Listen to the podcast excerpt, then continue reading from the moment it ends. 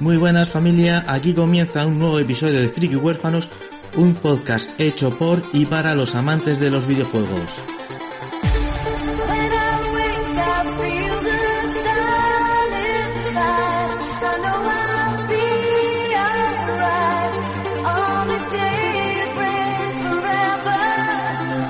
Puedes seguirnos a través de iVoox, no se te olvide suscribirte al canal para que te llegue una notificación con cada nuevo episodio. Puedes seguirnos a través de nuestras redes sociales, nuestro Twitter es arroba frikihuérfanos.com y muy importante, si te gusta el programa, no se te olvide dejar comentarios, lo puedes hacer aquí mismo en iVoox o a través de nuestra cuenta de correo electrónico frikihuérfanos.gmail.com Sin más preámbulos, comenzamos este nuevo episodio. Espero que lo disfrutéis.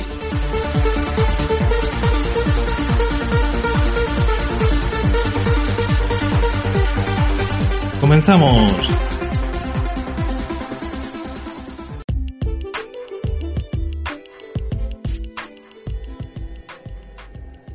¿Hay algo más bonito que padres e hijos compartan las mismas aficiones? Yo creo que no. Incluso esto de compartir aficiones hace que se estrechen aún más los lazos entre padres e hijos. Y yo tengo la grandísima suerte que mis dos peques están empezando a disfrutar de este mundo de los videojuegos al que tanto queremos. Y como desde que empecé el podcast están los dos tan ilusionados y están venga a decirme papá cuando grabamos, papá cuando grabamos, papá porque quiero hablar, pues he pensado que esta experiencia que viví de que mis hijos pudieran jugar a un juego como el GTA V y lo vieran como un juego de niños, puede que os puede servir a vosotros como idea para poder hacerlo con vuestros hijos. Cómo hacer que un juego para adultos puedan disfrutarlo los pequeños.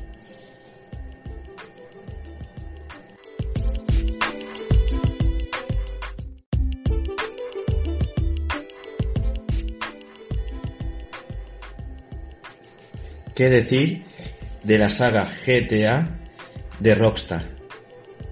Prácticamente que juego tras juego han sido éxitos de ventas. Han sido a la vez de éxitos polémicos. La gente que no entiende los videojuegos se piensa que por jugar un videojuego, cuando salgas luego a la calle vas a hacer lo mismo que haces en un videojuego. Y nada más lejos de la realidad.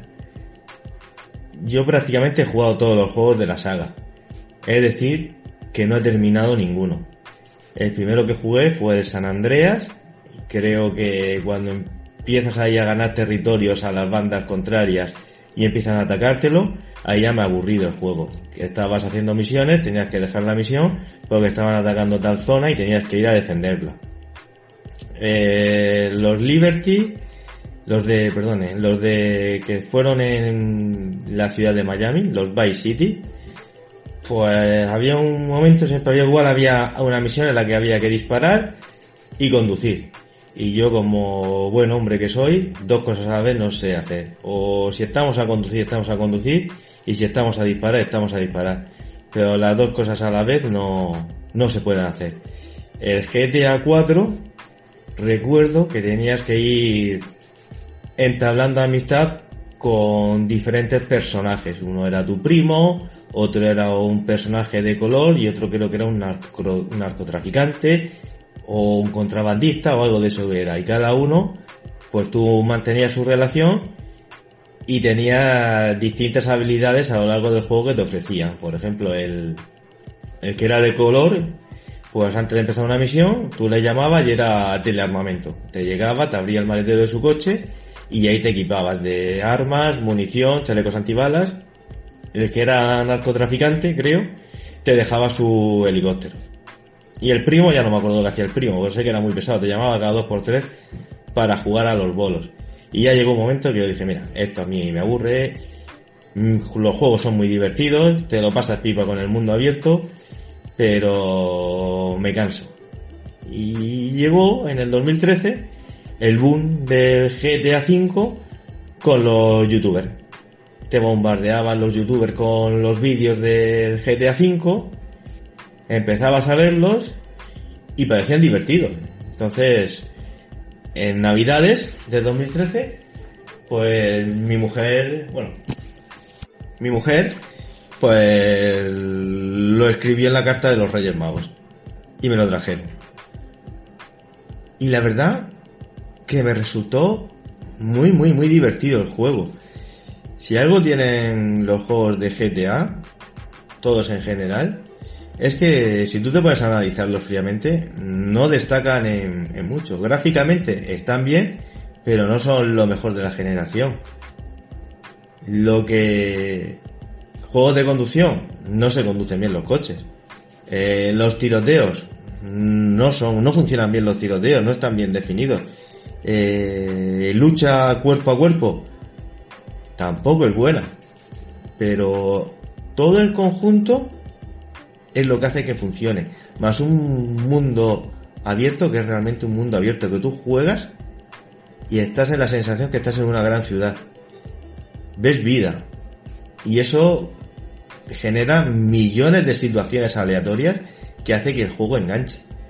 Yo, por ejemplo, en el GTA V, de esto que dice, voy a jugar un ratito antes de acostarme, hago una o dos misiones, y cuando miras el reloj, son las 5 de la mañana, no has hecho ni media misión de las dos que querías hacer, porque de un punto a otro te han surgido mm, cualquier cosa que te hace desviarte y que te, te entretengas. Y cuando miras el reloj y dices, joder, mi mujer me mata, vamos a acostarnos en modo sigilo, pero sigilo de verdad, que si no me mata.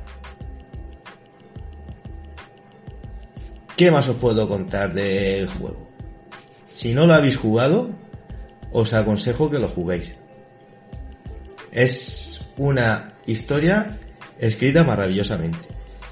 Creo que si no eres amante de los mundos abiertos, si no tienes mucho tiempo para jugar, puedes dedicarte solamente a las misiones principales. No es como otro tipo de juego que no tiene ningún factor RPG. No necesitas ir implementando habilidades para ir completando misiones. Y está muy bien escrito el guion del juego. Tiene consta de tres personajes. Eh, Franklin, que es un chico de color que vive en los suburbios de Los Santos, que es como ellos llaman la ciudad de Los Ángeles. Y el chaval es jovencillo y quiere prosperar en la vida, pero, eh, por así decirlo, en el modo fácil, ¿vale? Buscando más en el camino oscuro. Luego tenemos a Michael, que es un cincuentón, que está en la crisis, tiene problemas de pareja. él antes era atracador de bancos, mm, llega, por así decirlo, a un acuerdo con el FBI. No voy a no quiero develar mucho de la trama porque de verdad quiero que, si no lo habéis jugado, darle una oportunidad al modo historia. Y como ya dejó atrás esa vida, pues se ve que lleva la vida que vive ahora no le gusta, le, le, aburre y entonces se ve que todo esto le afecta a su vida familiar. Y luego tenemos el tercer personaje, que es Trevor, que anteriormente formaba parte de la banda de Michael y es un personaje que tiene completamente eh, ida a la cabeza. Las drogas se la han destrozado, vive por así decirlo, en un sitio muy, muy a las afueras de Los Ángeles, en un pueblo de paletos, como ellos le llaman, y es un psicópata. Es un sociópata, un psicópata, está completamente loco, y cada vez que lo coges te pueden aparecer la historia más loca le puede suceder a este hombre. Luego, una vez que se juntan los tres, pues vas tienes que realizar diferentes atracos que te llegan al momento clímax. Y lo que me gusta de este juego es que cada atraco te deja la posibilidad de realizarlo de dos formas. Una, por así decirlo, al modo Oceans y leve, como en las películas, un plan más desarrollado, mm, con más trabajado, y otro que es un poco más bestia. Yo personalmente todos los atracos los he hecho en modo Ocean's Eleven, aparte porque me gusta mucho ese tipo de historias, ese tipo de películas, no sé, me gusta, me gusta mucho hacer las cosas así.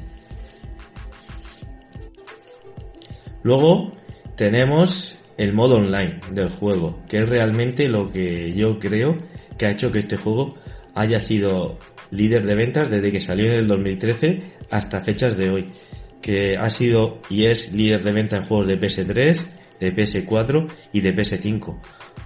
Para un juego de 2013 es algo realmente digno de estudio.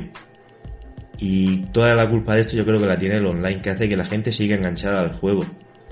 Los DLCs, que alguien me corrija, creo que todos han sido de pagos. Todas las actualizaciones, perdón, de pago no han sido gratuitas. Yo al online no lo he jugado mucho, he jugado un poquito. Yo como no he jugado con amigos, yo creo que la forma de jugar al online es hacerte con un grupillo de amigos y meterse allí en el mundo del GTA Online y disfrutarlo, porque realmente jugando solo es como jugar al al modo single player. Yo, sinceramente, si me dijeras, mira, tenías que ir a una isla desierta o tenías que meter en un bunker y nada más que te puedes llevar un videojuego. Pues la verdad es que dudaría si entre el Tetris o este juego. Aunque no fuera en modo online, tú a día de hoy, aunque ya te hayas pasado el juego, te lo pones, coges el coche, te pones a disfrutar, a conducir y el juego solo, de lo bien diseñado que está el mundo abierto, te van a ir surgiendo historias y cosas que hacer sin tú prácticamente planteártelo. Y bueno, y ahora vamos al medio de la cuestión. ¿Cómo este juego, que es claramente hecho para adultos, puedes hacer que niños jueguen a él y disfruten como si fuera un juego de niños? Pues mira, mi experiencia.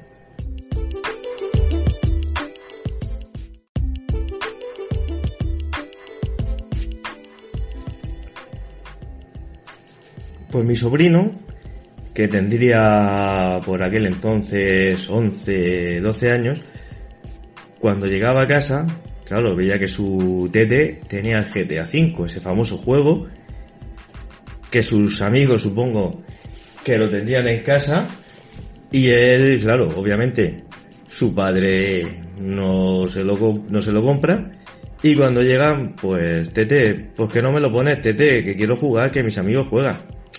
Pues tú qué haces? Dices, mira, vamos a hacer una cosa. Te lo voy a poner, vas a jugar, pero yo voy a estar a tu lado de policía. Y como hagas cosas que no se pueden hacer, pues automáticamente te quito el juego, porque si no tu padre me pega un buen tirón de las orejas. Y así empezó a jugar mi sobrino. Y claro, y cuando se iban, mis hijos que tendrían por aquel entonces 5 y 8 años, pues claro, su primo mayor jugaba al juego y ellos querían jugar. Y yo, claro, no, hijo, no, este juego es que es para niños más mayores, vosotros no podéis jugar.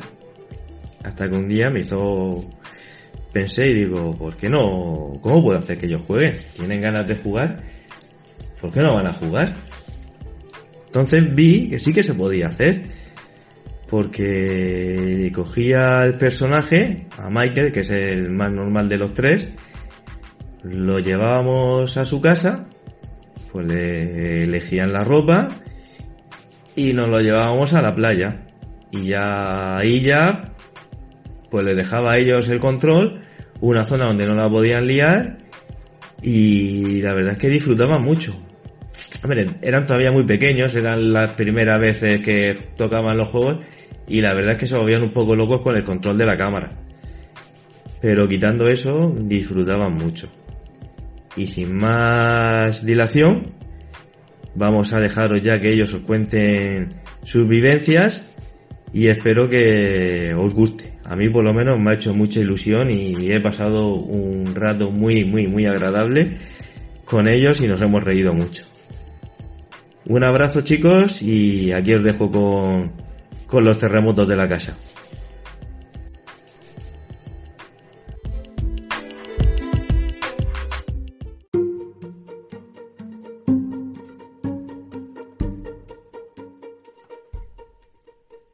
Ya estamos de vuelta y aquí os traigo a dos invitados muy especiales, los cuales nos van a contar cuál es su experiencia jugando a GTA V o como ellos dicen, el juego del nene que se va a la playa.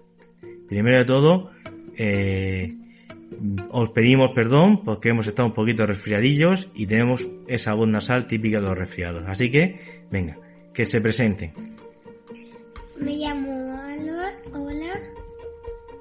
Hola, me llamo Alex, tengo 7 años y me gusta jugar Fortnite.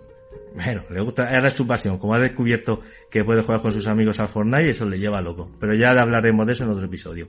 Venga, ahora, venga, contadme. Cuando cogemos el GTA, ¿qué es lo que hacemos? Eh, Primero va a hablar Alex.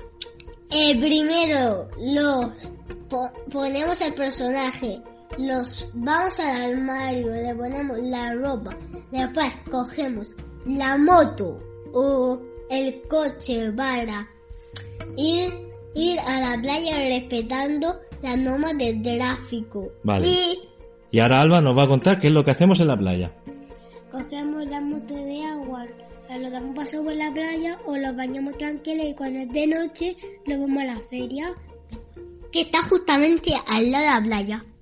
¿Y qué es lo que hacemos en la feria?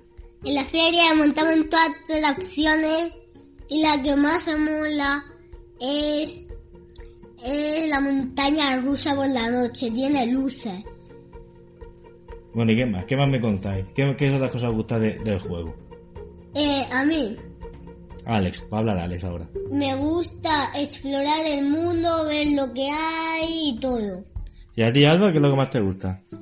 A mí eh, es la montaña rusa. Ah, yo cojo el mazo y me monto como 50.000 veces en la montaña rusa. Y luego, me- y luego por la noche eh, estoy un poco, eh, estoy un poco loca, entonces me baño en la playa. ¿Y qué más? ¿Queréis decir algo más o ya con, ya con esto ya terminamos? Sí, yo una cosa. A ver, dime, Alex. Eh, y que en el, y que, que ya, en el GTA 5 que eh, A ver, en GTA 5 eh, puedes explorar tu casa y todo, ¿no, papá? Claro, y tener, y tener Y, y puedes tener un coche chulísimo en tu cochera. en el garaje. Luego podemos ir a las tiendas y tunearlo. Y poner y cambiarle el color, las ruedas y todo. Y aparte, ah, otra cosa que también les gusta mucho. Cuando vamos al aeropuerto, ¿Sí? os gusta mucho coger el helicóptero para ver la ciudad por alto, ¿verdad? Y luego, y luego ¿qué hacemos? Cuando nos aburrimos, ¿qué hacemos? ¿Saltamos en parar? Caídas. O también saltamos cuando llegamos al suelo. Podemos robar un auto. No, robar no. es No, lo pedimos, se lo pedimos prestar a la gente. verdad, digo, oye, ¿me puedes dejar, oye, ¿me puedes dejar tu auto? Y él, él me dice, sí, pues entonces yo eh, se sale del auto o me, me deja el auto y cuando me voy con el auto no, no sabe qué ha pasado porque no tiene auto. ¿Y tú, Alba, quieres decir algo más para terminar? Bueno, pues Alba se lo está pensando, no tiene muchas ganas más de hablar. Bueno, pues esto ha sido todo. Con esto terminamos el episodio de hoy. Espero que os haya gustado. Y en dentro de poco haremos uno del Fortnite. Bueno, eso ya hay que pensar a ver cómo lo hacemos, pero bueno. Muchas gracias por haber escuchado el programa. Esperamos que nos dejéis vuestro comentario y os esperamos en el próximo episodio. Venga chicos, despedíse de la gente. Adiós, amiguitos. Adiós, amiguitos. A ver, venga, ¿y cómo dicen vuestros amigos de YouTube? ¿Qué es lo que hay que decir al final del programa? No, no, no, no olvidéis de suscribiros al canal. No olvidéis de suscribiros al canal y darle 100 mil millones de likes. Pues eso, pues muchas gracias. Hasta luego. Y like.